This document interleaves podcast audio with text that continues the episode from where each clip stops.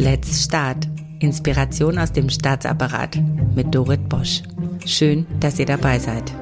Ich stelle euch inspirierende Menschen vor, die mit Mut, Offenheit und Kreativität unser Staatswesen transformieren. Ganz nach dem Motto, wir sind der Staat. Ich begrüße heute Eilika von Anhalt zum Thema Transformation durch Charme und Menschlichkeit. Eilika ist ein Mensch, der vom Primat der Menschlichkeit im Zeitalter der Digitalisierung spricht. Sie ist eine Frau, die als Bildungsaktivistin ihre Stimme für Kinder und für die Transformation des staatlichen Bildungssystems erhebt. Sie ist eine Mutter, die sich für Nachhaltigkeit zum Wohle aller nachfolgenden Generationen einsetzt und sie ist Tochter eines Prinzen und einer Prinzessin und somit selbst Prinzessin und Nachfahrin von Katharina der Großen. Sie nutzt ihre Rolle als Prinzessin, um mit Humor und Charme ihre Ziele zu erreichen. Liebe Eilika, ganz herzlich willkommen zum Thema Transformation durch Charme und Menschlichkeit. Wie würdest du deine Vision beschreiben? Und braucht vielleicht jeder eine Vision, wenn man etwas verändern möchte? Ähm, also erstmal vielen, vielen Dank für die sehr schöne Einführung. Also bei mir hat sich natürlich viel, wie bei, glaube ich, vielen Frauen, viel verändert, als ich Kinder bekommen habe. Und man macht sich dann natürlich auch einiges Gedanken, ähm, was möchte man selber, wie möchte man erinnert werden. Und dann wurde ich auch noch in eine Familie geboren, wo die Geschichte schon seit 800 Jahren aufgeschrieben wird und man dann natürlich selber auch irgendwie weiß, okay, man möchte diese Geschichte jetzt irgendwie nicht zu Ende bringen oder jetzt enden lassen, sondern man möchte diese Geschichte weiter erzählen und führen und dann ist die Frage, okay, wie möchte man diese weiterführen? Und ich hatte das Glück, dass ich dann ähm, eine tolle Dame kennengelernt habe, über die wir auch schon gesprochen haben, die Cilla Elworthy, die mich da sehr, sehr inspiriert hat und ich plötzlich da eine Frau kennenlernen durfte, die die für mich einfach ganz, ganz groß ist. Ähm, und somit habe ich mich dann auch so ein bisschen auf den Weg gemacht und überlegt, warte mal, was hat mein Leben mir schon geschenkt? Ähm, was waren die Herausforderungen und wie möchte ich im Endeffekt meine Geschichte erzählen? Und es war dann auch ein relativ relativ bewusste Entscheidung zu sagen, so, ich möchte jetzt meine, meine Geschichte bewusster leben.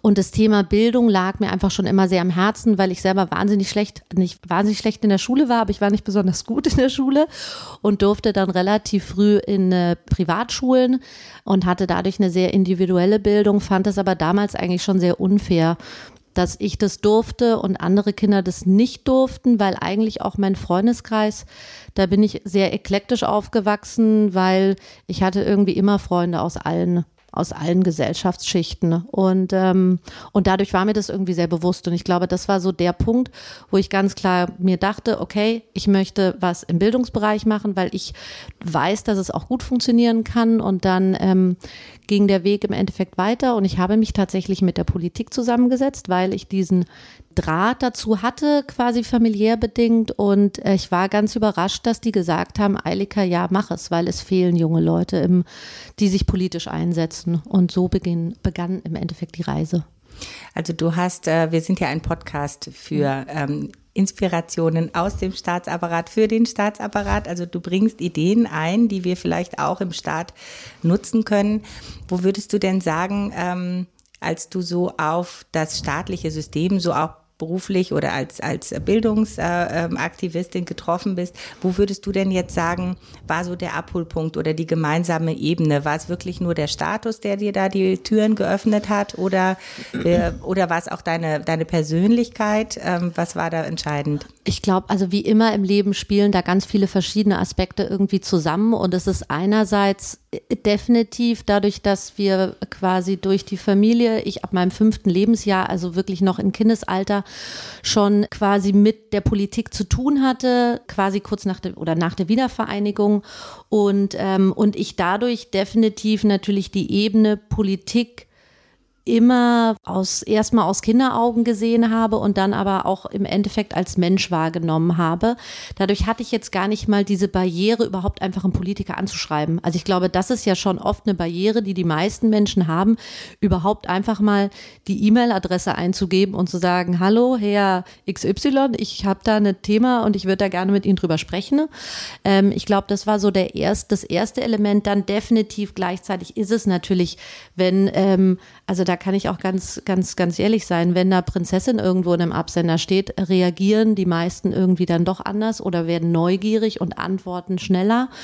Ähm, Gleichzeitig bin ich natürlich auch in System geboren, ähm, wo ich das Thema Hierarchie kenne und auch vielleicht so ein bisschen weiß, was es bedeutet, sich im richtigen Moment unterzuordnen. und ich glaube, dieses, wenn man das versteht, so ein bisschen dieses System, was es ja auch in der Familie gibt, ähm, dann, dann ist das auch gar nicht so wahnsinnig schwer. Und ich meine, wenn man dann menschlich auf die Leute zugeht, dann ist natürlich noch das Bildungsthema ein sehr schönes. Und das fand ich eigentlich auch wahnsinnig schön, weil egal mit welchem Politiker, Politikerin ich gesprochen habe, es wurde relativ schnell menschlich. Also relativ schnell hat mir der eine erzählt, ach ja, damals ihm fehlte irgendwie auch das Handwerkliche oder er hat mir stolz erzählt, wie er einen Topflappen für die Mutter gehäkelt hat oder oder. Und es ging schnell dann irgendwie auch raus aus dem, wir sind hier irgendwie zwei Systemmenschen, die über irgendetwas sprechen und relativ schnell irgendwie über das Menschliche. Und wenn man einem Politiker dann einmal ordentlich in die Augen geschaut hat, merkt man auch, er ist einfach nur ein Mensch, der irgendwie auch Kinder hat oder auch mal in der Schule war und dann ähm, bekommt man da auch eine andere Ebene. Du hast gerade ganz viele wichtige Punkte angesprochen. Also zum einen, man muss sich trauen, auch einfach mal auf Politiker oder auf die Verwaltung zuzugehen, wenn man ein, ein Anliegen hat äh, auch auf die Gefahr hin, dass man, wenn man nicht Prinzessin mhm. ist, vielleicht ein bisschen länger warten mhm. muss. Ähm, und du hast auch festgestellt, dass man sehr schnell auf eine menschliche Ebene kommt. Ähm, nun hast du äh, etwas angesprochen, die Topflappen, das wissen vielleicht unsere Zuhörerinnen und Zuhörer nicht. Du bietest ähm, oder du hast das Modell Werkstatt ähm, ersonnen, wo man also Erlebnisräume schafft in denen man also selbst lernt. Ähm, ich hatte mir das äh, Zitat von deiner Homepage tatsächlich aufgeschrieben.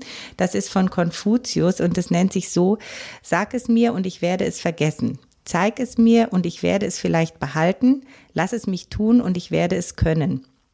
Äh, das ist so ein bisschen die Überschrift, richtig? Ähm, und durch diese Räume schaffst du Nähe lustigerweise meine Geschäftspartnerin und älteste Freundin, die Anwältin ist, meinte auch zu mir während dem Studium immer wieder, ach Eilika, ich würde so gern einfach mal wieder einen Tisch bauen oder so. Und ich glaube, dieses, ähm, dieses Handwerkliche ist etwas, was wir Menschen brauchen. Und dadurch, dass die Welt auch immer digitaler wird, ist es umso wichtiger, dass eigentlich, ich sage jetzt mal, das Digitale merken wir insbesondere während Corona jetzt, können wir, oder was heißt dieses Theoretische, können wir alles über Computer und über ein Screen lernen. Aber wenn es darum geht, Produktionsprozesse zu verstehen, beziehungsweise überhaupt Materie zu verstehen und wieder Herz, Hand und, ähm, und Geist, nee, Herz, Hand und Geist, ja, zu koppeln, braucht es halt irgendwie diese verschiedenen Elemente. Und das ist mir immer ganz, ganz wichtig. Also aus dem Theoretischen, wo wir gerade, wir sind ja gerade sehr in der theoretischen Welt, machen gerne Podcasts oder Konferenzen oder oder. Aber wir stehen ja vor ganz vielen Herausforderungen, wo wir einfach auch mal losrennen müssen, wo wir einfach auch mal machen müssen, auch auf die Gefahr dahin, dass es vielleicht nicht erst durchdacht werden kann und vielleicht wir auch dreimal irgendwie hinfallen. Ein Kind muss auch irgendwie zwölfmal auf den Hintern fallen, bevor es los oder bevor es lernt zu laufen. Wenn wir davor zu viel darüber nachdenken würden als Baby, wie man vielleicht läuft, würde wahrscheinlich kein Kind anfangen zu laufen, weil es die ganzen Gefahren sehen würde. Und, ähm, und dadurch liegt mir das, glaube ich, sehr am Herzen einfach wieder, dass wir Menschen mehr irgendwie auch in dieses Machen kommen und unsere Hände benutzen. Und ich glaube, insbesondere für unsere Kinder ist das auch für deren geistige und körperliche Gesundheit sehr wichtig. Ich habe ja eingangs gesagt, dass du gerne ähm, Kindern, Schülerinnen und Schülern, auch über deine eigenen Kinder, dass du denen mehr dieses Machen, dieses konfuzianische. Machen äh, äh, beibringen möchtest. Ähm, wir sprachen auch, bevor wir hier uns jetzt zusammengetan haben, nochmal bei einem Café darüber, da sagtest du, ja, eigentlich interessiert mich auch das System, also die systemische Transformation. Also nicht nur ähm, der Einzelne, sondern der Einzelne im ganzen Verbund. Und ähm, wenn du jetzt, sage ich mal, den Staat als System hast, als mhm. Player im Ganzen, auch bei der Bildungstransformation, wo würdest du sagen, ähm, siehst du da äh, die Menschlichkeit oder wo würdest du dir mehr Menschlichkeit wünschen, beziehungsweise wo sollte dieses Machen reinkommen? Also brauchen die auch solche Erlebnisräume, so eine Werkstatt, wie du sie für Kinder anbietest, oder sind die sogar für Beamte offen? Ja, also ich glaube, offen sind die auf alle, alle Fälle für alle. Ähm, ich glaube im Allgemeinen eben, als ich mich dann auch viel mit dem Bildungsthema auseinandergesetzt habe, habe ich auch gemerkt, es gibt da schon ganz, ganz, ganz viel und ähm, ich darf aber irgendwie so, oder ich verstehe vielleicht auch durch diese Thematik, ich komme aus einem kaputten System. Also ich komme aus dem Adel und es gibt einen Grund, warum wir keine Monarchie mehr sind, weil sich der Adel immer mehr abgegrenzt hat, beziehungsweise der Großteil und, ähm, und, und sich auch irgendwelche Schlösser gebaut hat. Und ich glaube, dass Wichtige wäre eigentlich viel mehr Begegnungsorte zu schaffen, insbesondere wo es nicht vielleicht ums Reden geht, sondern ums gemeinsam machen. Also ich glaube, es wäre sicher nicht verkehrt, wenn die Politik vielleicht Räume öffnen würde und ab und zu einfach mal mit einer Schulklasse einen Kuchen backen würde, ähm, weil ich glaube, dann würde auch plötzlich wieder eine ganz, ganz andere Nähe zwischen den Menschen entstehen. Und das passiert oft mehr übers Zusammenmachen, weil man dann plötzlich, und zwar egal, ob es Männlein, Weiblein ist oder ob es der, der finanzielle, gesellschaftliche oder, äh, oder, oder sonst welcher Hintergrund ist, ähm, wenn man zusammen irgendwie halt eben an einem Auto schraubt oder, oder einen Kuchen backt, dann, dann ist da nochmal eine anderer, ein anderer Kontakt. Und ich glaube, das wäre schon, das wäre schon schön. Das ist eine wirklich gute Inspiration. Gilt dieses Angebot auch für Beamte? Es gibt ja da durchaus auch einen Unterschied zwischen Politik und Beamtentum. Die Politik, das ist natürlich äh, der Souverän, wird gewählt. Mhm. Äh, Beamte bleiben ja da. Wir sorgen mhm. für Kontinuität. Ich komme ja aus dem Beamtenapparat und ähm, wir verwalten im Grunde genommen das, was auch politisch äh, vorgegeben wird oder auch mhm. einfach was so durchläuft. Aber mh, hm, wo könnte man so einen Spielraum, sage ich mal, einen Erlebnisraum für Beamte schaffen? Wir sind ja auch recht viele. Mhm. Also ein Beamter, eine Schulklasse. das kann ein bisschen dauern, bis wir durch sind. ähm, also ich glaube, dass im Allgemeinen geht es, wir setzen uns ja, oder ich setze mich viel mit dem Thema Infrastruktur auseinander und wie sollten, wie sollte überhaupt überhaupt unsere Welt vielleicht aussehen, damit es auch spielerischer wird. Und, äh, und ich denke auf alle Fälle, also wenn ich von Bildung rede, dann ist es für mich auch nicht immer nur dieser Bereich irgendwie zwischen 6 und 18 oder zwischen 6 und 16, sondern wir wissen ja auch heutzutage, es verändern sich so viele Dinge so schnell derzeit und eigentlich müssen wir, und ich sage es mal schon immer, unser ganzes Leben lang, beziehungsweise die gesamte Menschheit ist es schon so, dass wir andauernd lernen. Und das ist egal, ob ich mit meiner 99-jährigen Großmutter spreche oder ob ich mit meiner Tochter spreche. Wir alle lernen irgendwie tagtäglich dazu. Und, ähm, und so sehe ich auch, dass diese, das besonders irgendwie auch, vor allem in so starren Apparaten, und das ist egal, ob es jetzt, ich sage jetzt mal, in Beamtentum oder in einem Corporate ist, wäre es eigentlich viel, viel wichtiger, auch immer wieder so Orte zu schaffen, wo eben. Ich glaube, wenn da einfach mal, wenn, wenn, was ja auch schon passiert, aber wenn da vielleicht mehr Orte wären, Gärten oder sonst was, wo man zusammen sich trifft und zwar außerhalb seines äh, seines Stru also seiner Struktur und seines Mikrokosmos, sondern da einfach äh, interdisziplinärer arbeitet und auch die Diversität, die wir irgendwie in unserer Welt haben, nutzt, ähm, dass da dass da definitiv auf alle Fälle viel passieren könnte. Also auf alle Fälle. Wir können auch mehr Beamte wir können auch 20 Beamte und eine Schulklasse zusammenpacken. Das, das, das funktioniert auch. Ja, ja das, das stelle ich mir, äh, das stelle ich mir wirklich richtig gut vor. Vor allen Dingen so ein Beamter, also der ist ja zwischen äh, in seiner Freizeit ist er ja auch Mensch. Also ich meine, es ist ja, ja nicht so. Hoffentlich auch wer, nicht nur in der Freizeit. ja, und äh, man macht ja auch seine Erfahrungen. Man hat ja auch selber eigene Kinder und mhm. so weiter. Wie kann man denn? Das treibt mich auch oft um. Wie kann man denn diese Erfahrungen, die man aus dem Privatleben sammelt. Wie kann man die noch ähm, sinnvoller ähm, auch in den Job integrieren. Ich meine, das treibt ja nicht nur ähm, nicht nur Beamte um, sondern das geht ja auch im Corporate ist es ja genauso. Ähm, wie kann man Dinge, Lebenswelten stärker miteinander verbinden? Also das Wissen, dass man sowieso als Mensch mhm. permanent sammelt. Ich glaube, das ist Mut. Also ich glaube, im Ende ist es dann einfach der Mut, den man mit reinbringt, ähm, vielleicht auch mal eine Emotion oder sonst was mit ins in die Arbeitswelt reinzubringen. Und ich meine, ich glaube, das ist genauso auch der Punkt, wo ich mir oft denke, da hat einfach unser Bildungssystem leider in den letzten Jahrzehnten versagt, dass einfach gewisse Freiräume für Emotion, für Hintergrund, für, ich meine, wir haben vorhin auch darüber gesprochen, über das Thema Migration, ähm, wie wird es integriert in Schulen und dass das irgendwie in meinen internationalen Schulen, die sauteuer waren, da gab es irgendwie Kulturfestivals und da wurde jede Kultur vorgestellt und ich habe über die japanische Kultur und über die afghanische Kultur und über die türkische Kultur gelernt und es war ein großer Reichtum, der da genutzt wurde. Und das ist ja etwas, was auch oft viel zu wenig genutzt wird. Also da ist man, da ist, wird so nach einem starren System gearbeitet und es gibt eigentlich zu wenig Freiräume,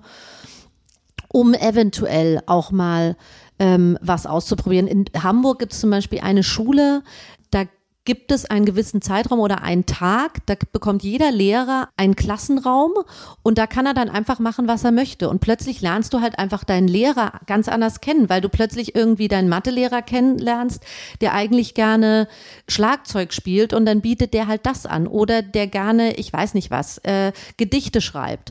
Und, äh, und ich glaube, wenn man mal so, so Freiräume schaffen würde, wo vielleicht jemand auch was anderes noch anbieten kann, weil keiner von uns ist nur Beamter oder nur Mathematiker oder nur Ingenieur, sondern alle von uns sind ja irgendwie ganz viel.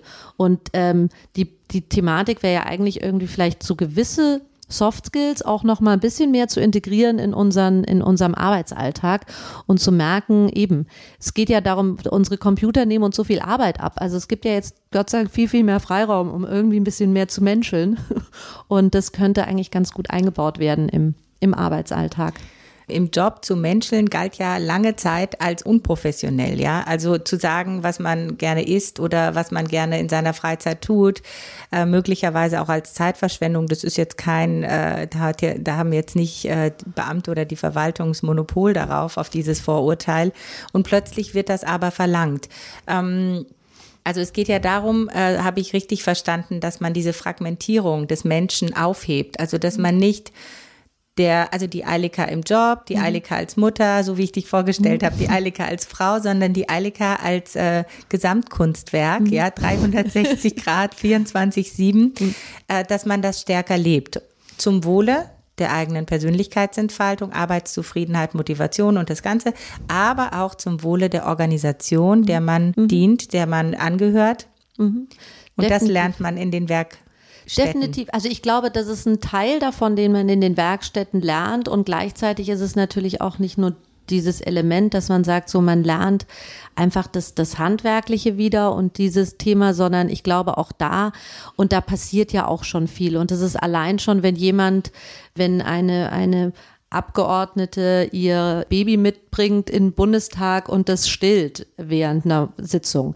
Das, also ich sage jetzt mal, das sind ja so Elemente, die man heutzutage, die passieren noch nicht viel, aber es gibt ja gewisse Elemente, wo schon sowas passiert. Und ich glaube schon, dass das, also das wissen wir ja auch, ähm, was wäre unsere Welt ohne Kinder und, und irgendwie Tierbabys? Äh, wäre wahrscheinlich wahnsinnig grau. Und das ist einfach, wenn irgendwo ein Raum ist und da ist ein Tierbaby und vielleicht noch ein normales Baby, ist die gesamte Gesellschaft da drin ganz, ganz, ganz andere. Und ich glaube, deswegen ist es auf alle Fälle vorteilhaft. Oder man weiß ja auch zum Beispiel diese Mischung von Altersheim und Kitas ist ja auch so ein gutes Beispiel, wo auch schon, wo einfach was passiert, weil da irgendwie zwei Sachen aufeinanderprallen, die sich wahnsinnig gut befruchten. Und ich glaube, viel mehr in solchen in solchen Aspekten zu denken. Wie kann man gewisse Dinge eventuell mal mehr verbinden, ne? Weil es für beide Seiten gut ist. Ähm, ich glaube, würde uns allen ganz gut tun.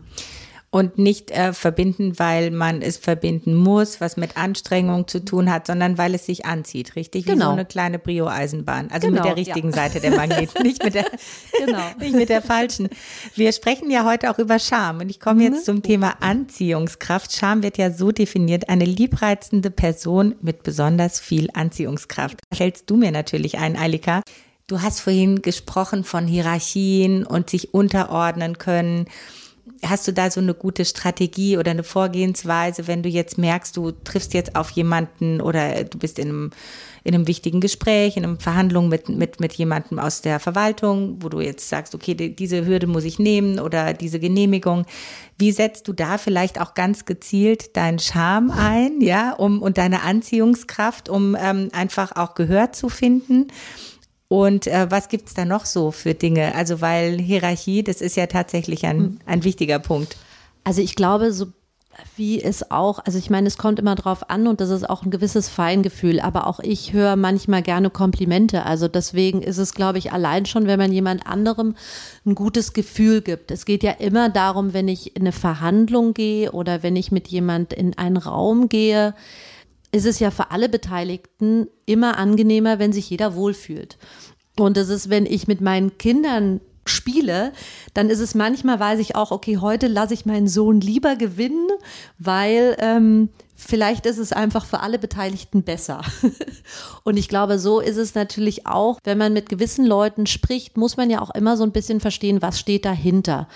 Und für manche Leute ist es natürlich einfach wichtiger, wenn man, also das meine ich mit der Hierarchie, manchmal ist es einfach in Ordnung, wenn man sich auch unterordnet, weil am Ende alle davon gewinnen. Also ich glaube, dieses Ständige, was ja lange in unserer, sowohl in unserer politischen als auch in unserer wirtschaftlichen Welt war, immer nur dieses Machtspiel und dieses Ellenbogen, ähm, haben wir ja auch so ein bisschen jetzt gemerkt im gesamten System, das funktioniert nicht. Also immer irgendwie nur nach oben und höher, weiter, schneller etc. pp. funktioniert nicht, sondern es ist in dem Sinne ein organisches System und das ist immer so ein Stück weit ein, ein Tango-Tanz oder ein Geben und Nehmen. Und ich glaube, dementsprechend ist es natürlich auch, wenn ich mit jemandem äh, aus dem politischen Sektor zusammentreffe, dann ist immer die Frage auch für mich natürlich, was, was hat er jetzt davon und was habe ich davon am Ende? Also es ist, und das aber jetzt auch nicht irgendwie auf eine Machtebene, sondern wirklich auch auf diese, ich sage jetzt mal, auf diese menschliche oder auf diese charmante Ebene. Ähm, und manchmal heißt es halt auch vielleicht was abgeben. Ne? Ähm, aber, aber wenn ich weiß, irgendwie eben, ich habe am Ende auch was davon, dann ist es auch in Ordnung. Das finde ich toll, dass du das sagst. Also tatsächlich, ähm, ich bin auch so aufgewachsen, dass ich möchte, dass andere sich wohlfühlen im Raum. Und ich weiß noch ganz zu Beginn habe ich das mal ausprobiert und dann, dann hat man mir gesagt, warum wollen Sie mir jetzt hier schmeicheln? Was wollen Sie von mir?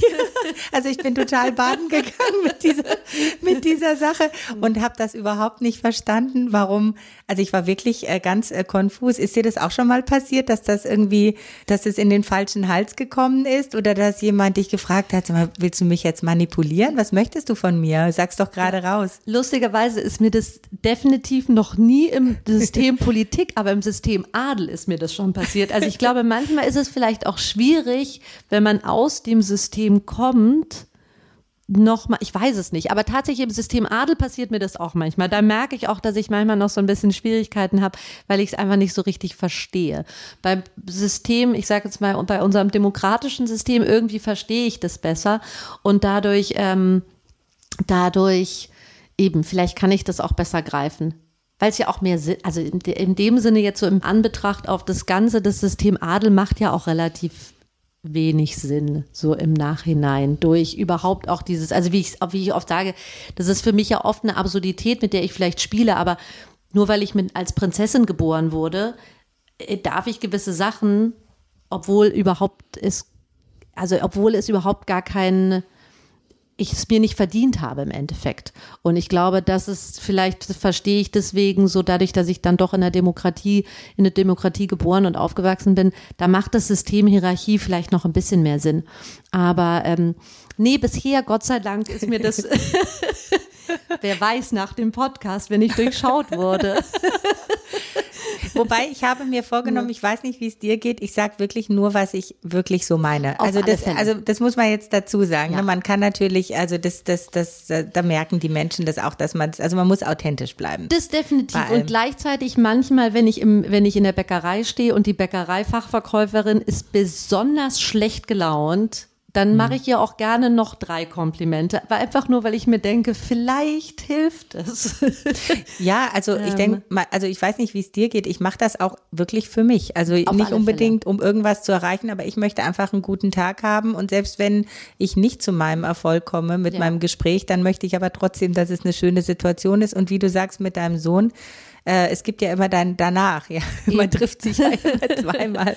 Ja.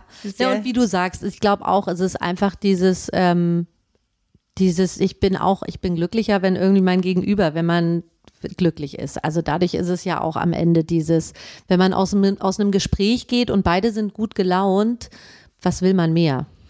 Wenn du jetzt zurückblickst auf die Erfolge, die du hattest oder auf die Kooperation, die du Hm. eingegangen bist mit der Verwaltung, wie oft würdest du sagen, hat diese Art des Herangehens, äh, wie oft hat dir das auch genutzt und wie oft das hat es auch deinem Gegenüber genutzt? Oder kannst du sagen, es hat auch mal überhaupt nicht funktioniert? Ich glaube, also ich sage jetzt mal so, ich glaube, auf die langen, auf, also in, der, in, der, in der langen Sicht hat es immer genutzt am Ende. Und zwar auch nur, wenn es mir selber genutzt hat, weil ich irgendwie glücklich rausgegangen bin. Ich kann jetzt nicht sagen, wie hätte es irgendwie anders, wie wäre es anders gewesen. Ne? Ähm, natürlich merke ich auch nach wie vor manchmal, da sind irgendwie so Hierarchiestränge und so da, da komme ich nicht rein oder da komme ich nicht ran. Also ich merke natürlich oft dieses, diese, es ist immer oder es ist natürlich immer wieder so diese Herausforderung auch, der man begegnet, dass natürlich, ich sage es mal, ganz klassisch der 65-jährige Politiker, da kommt irgendwie eine 35-jährige Frau an, der zu vertrauen, tut er sich natürlich schwieriger als dem anderen 75-jährigen Mann, weil die irgendwie schon auf einer ähnlichen Ebene sind. Und da muss man natürlich auch oft, das ist ein Spiel im Endeffekt, auch zu verstehen, was braucht das Gegenüber und was für ein Blick auf die Welt hat vielleicht auch das Gegenüber.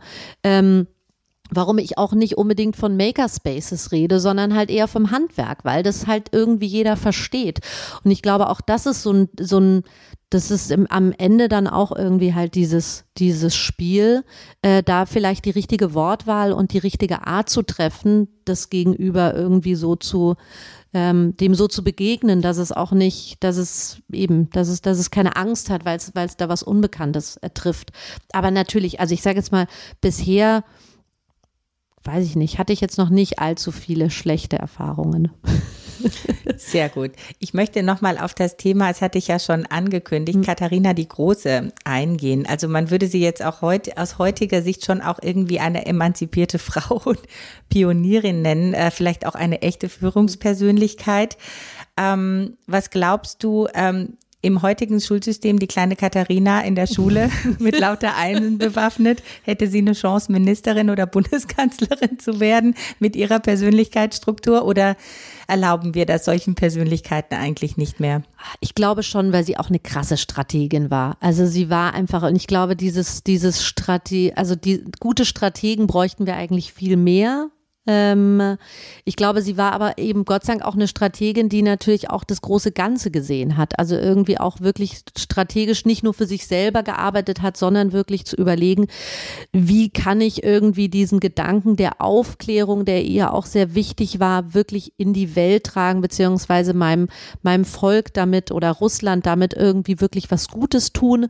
Und ich glaube tatsächlich schon, dass sie auch dass sie das. Ich würde mir manchmal wünschen, dass wir noch so ein paar Frauen hätten, die da, die so ein bisschen ähm, vielleicht mehr ihre, ihre, ja, sich, die sich da besser hocharbeiten würden. Du weißt, man kann seinen Genen nicht entkommen. Eilika, wie viele Katharina die Große steckt in dir? Immer mehr. Ich glaub, ähm, äh, na, ich sage es mal so, man, man, man, man wächst mit seinen Aufgaben. Ich bin mir sicher, so ein bisschen was steckt drin und ich glaube, oft ist wirklich diese Thematik, wie ich auch am Anfang gesagt habe, irgendwann ist mir bewusst geworden, ich darf Geschichte schreiben. Und ich glaube, das war natürlich auch so ein Bewusstsein, wo man sich überhaupt mit der Geschichte auseinandersetzt. Und gleichzeitig ist ja auch für mich ganz, ganz wichtig, eigentlich jedem zu sagen, also ich meine, bei mir wurde einfach nur meine Geschichte wurde, also was heißt, die Familiengeschichte wurde aufgeschrieben, macht mich ja nicht zu einem besseren oder klügeren oder weiseren Menschen. Ne?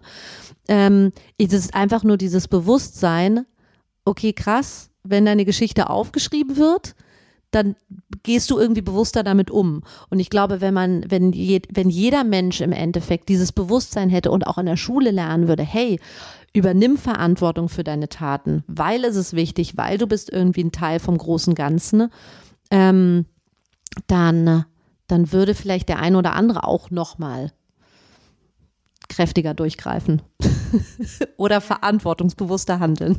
Du hast jetzt in eigener Sache, weil ich sie selber wahnsinnig toll finde, du hast äh, Sheila Edwold erwähnt, mhm. ähm, Katharina die Große, du, ich, Frauen. Mhm. Was genau ähm, würdest du dir wünschen, vielleicht auch im Hinblick, wir haben ja auch weibliche Beamtinnen, mhm. was wäre so dieses dieses weibliche Supergen, dass wir auch in der, in der, sag ich mal, im Beamtenapparat mehr von diesem, von diesem weiblichen Biss, von dieser, ja, von diesem Charme, der Menschlichkeit, mhm. dieser Leichtigkeit, dieser Win-Win-Situation schaffen, was ich jetzt alles mal so ein bisschen mhm. auch einer mh, hm, weiblichen Führungsstil zuordne. Mhm. Dazu gibt's übrigens eine extra Podcast-Serie. Ähm, was würdest du sagen, was würdest du den Frauen mitgeben, gerade auch aus deinem Kontakt mit Schiller? Ich glaube, überhaupt wieder weiblicher zu werden. Also ich sehe das oft so, das sind ja allein, wie bewegt man sich. Also dieses, wie Frauen tanzen, wieder mehr irgendwie mehr auch in den Körper gehen und mehr wirklich das auch auszuleben ähm, und weniger dieses Versuchen, sich anzupassen und dem Mann anzupassen, ähm, weil da ticken wir einfach anders. Ja. Du meinst, man merkt, wenn man kein Mann ist. auch, ja, der, auch der Hosenanzug hilft. Ja, nein, und eben auch dieses Emotionale. Also ich meine, ich kenne das selber irgendwie auch bei mir im Unternehmen ich arbeite sowohl eben, beziehungsweise wir haben auf der, ich teile mir quasi die Geschäftsführung mit einem Mann und ich merkte auch oft, wie ich selber mit mir hadere und in mir wirklich so ein, so ein Gespräch abgeht, wo ich merke so, ach, habe ich jetzt wieder zu viel Emotionalität? So, nein, ich muss die Emotionen und doch habe ich jetzt wieder und also es ist so ein Hin und Her und wo ich aber dann natürlich auch immer wieder zur Quintessenz komme und aber auch weiß, wie schwierig das ist, weil es noch so wenig Raum gibt für ich sage jetzt mal, die Art und Weise vielleicht, wie Frauen handeln, weil sich natürlich die Wirtschaft oder auch die Politik, die Demokratie, wie wir sie jetzt kennen, wurde von Männern gebaut, die mhm. wurde nicht von Frauen gebaut. Und dementsprechend ist natürlich da jetzt, bekommen wir immer mehr Raum, aber diesen Raum müssen wir auch mit Weiblichkeit füllen und nicht mit einer mit einer gespielten Männlichkeit im Endeffekt, weil die ist eigentlich noch schlimmer als die Männlichkeit, wenn jetzt irgendwie Frauen irgendwie Mann spielen. Eigentlich sind wir ja schon fast durch mit der Zeit, aber ich kann, äh, ich kann nicht aufhören. Also für jeden, der sagt, nach 35 Minuten ist Schluss, ich mache jetzt trotzdem weiter. Eilika, sag mir mal ganz, bitte ganz kurz die Elemente, die dich, für dich jetzt Weiblichkeit ausmachen. Oh, ich weiß, es ist ein Tipp. Aber du warst bei Sheila, du musst es wissen. Das ist eine Bewegung, das kann man nicht. Das ist so, wie wenn man Liebe erklärt. Also nur ein Kleid und ein roter Lippenstift macht's nicht aus, nee. Nee, das ist, das ist das. Ich habe ein großes Fable, ich weiß nicht, ob ich das hier aussprechen darf, aber für Brüste. Und ich sage immer, Brüste sind für mich der Inbegriff, weil sie sind weich und rund und sexy und nährend und irgendwie, ich weiß nicht, und das ist für mich auch so das Weibliche. Es ist irgendwie weich und es ist, es nähert, es denkt an die Allgemeinheit und, ähm, und ich glaube, so genau diese Elemente, ähm, oder was ich immer so ein sehr, sehr schönes Bild finde, ist dieses, dieses Element zu denken, der Mann baut das Haus und die Frau macht das Zuhause draus. Und ich finde, das ist immer so ein sehr, sehr gutes Bild, weil der Mann kann halt dieses harte und diese Struktur und Strukturen das Aufbauen. sind die super. Die genau. sind einfach genial in Strukturen. Aber zu verstehen, dass es auch schön ist, wenn man sich irgendwie ins Bad eine Blumenvase stellt, ähm, weil das einfach ein, gesamten, ein gesamtes anderes Gefühl ist. Und ich glaube, genau dieses Gefühl, dieses weiche, ähm, wo mit allen Sinnen im Endeffekt. Ich glaube, genau das ist so dieses Weibliche, ähm, was ich mir da mehr wünsche. Ich liebe ja ähm, diese Vorstellung von Organigramm äh, in der Verwaltung. Jetzt, wie komme ich von Brüsten auf Organigramm? Also ich habe dieses Organigramm ja, und da sind lauter Menschen dahinter, ähm, ist es vielleicht auch so ein bisschen unsere Aufgabe, diese Organigramme, das denke ich jetzt gerade nach, auch so ein bisschen wohnlich zu machen, auszugestalten, vielleicht auch mal zu miteinander zu verbinden. Genau. Weil das ist ja toll, das Strukturen sind großartig. Also ich muss ganz ehrlich sagen, ich bewundere jeden, der gute Strukturen mhm. bauen kann. Aber es geht darum, dass Menschen sich darin wohlfühlen und dass diese Strukturen keine Grenzen setzen. Genau. Dieses Caring. Ja. Ja, Strukturen ja. sind ja auch da, um sie zu brechen. Also wir haben Gott sei Dank auch irgendwann bei uns in der Firma gesagt, Ausnahmen bestätigen die Regeln und das ist die wichtigste Regel. und ähm, und ich glaube genau dieses diese Thematik eben zu sagen, es braucht eine Struktur, weil die gibt uns auch Sicherheit und die braucht jeder von uns. Aber wie kann man eben dieses dieses Weiche dazwischen, diese Zwischenräume nutzen? Ähm, also mehr übergreifendes, ja, brückenbauendes. Auf alle Fälle nährendes. Also ich glaube, wenn es um den Apparat geht, dann machen. ganz, ganz, ganz dringend Annika, übergreifend. Ich könnte jetzt Stunden mit dir hier zusammensitzen. Ganz, ganz herzlichen Dank. Wir sind jetzt ein bisschen vom Thema abgekommen, von der Transformation oder vielleicht kann man ja schon sagen Disruption durch ähm, Charme und Menschlichkeit zu nährenden Brüsten. Es hat mir gut gefallen. Ganz herzlichen Dank, dass du da warst. Und ähm, ja, ich wünsche dir, dass du diese Botschaft noch viel mehr in die Welt bringst, weil ich halte sie für sehr wichtig und wertvoll. Dankeschön. Vielen, vielen, vielen Dank. Und das war es bei Let's Start, Inspiration aus dem Staatsapparat mit Dorit Bosch. Schreibt mir gerne und abonniert diesen Kanal, damit ihr keine Folge verpasst. Let's Start. Viel Spaß bei der Umsetzung.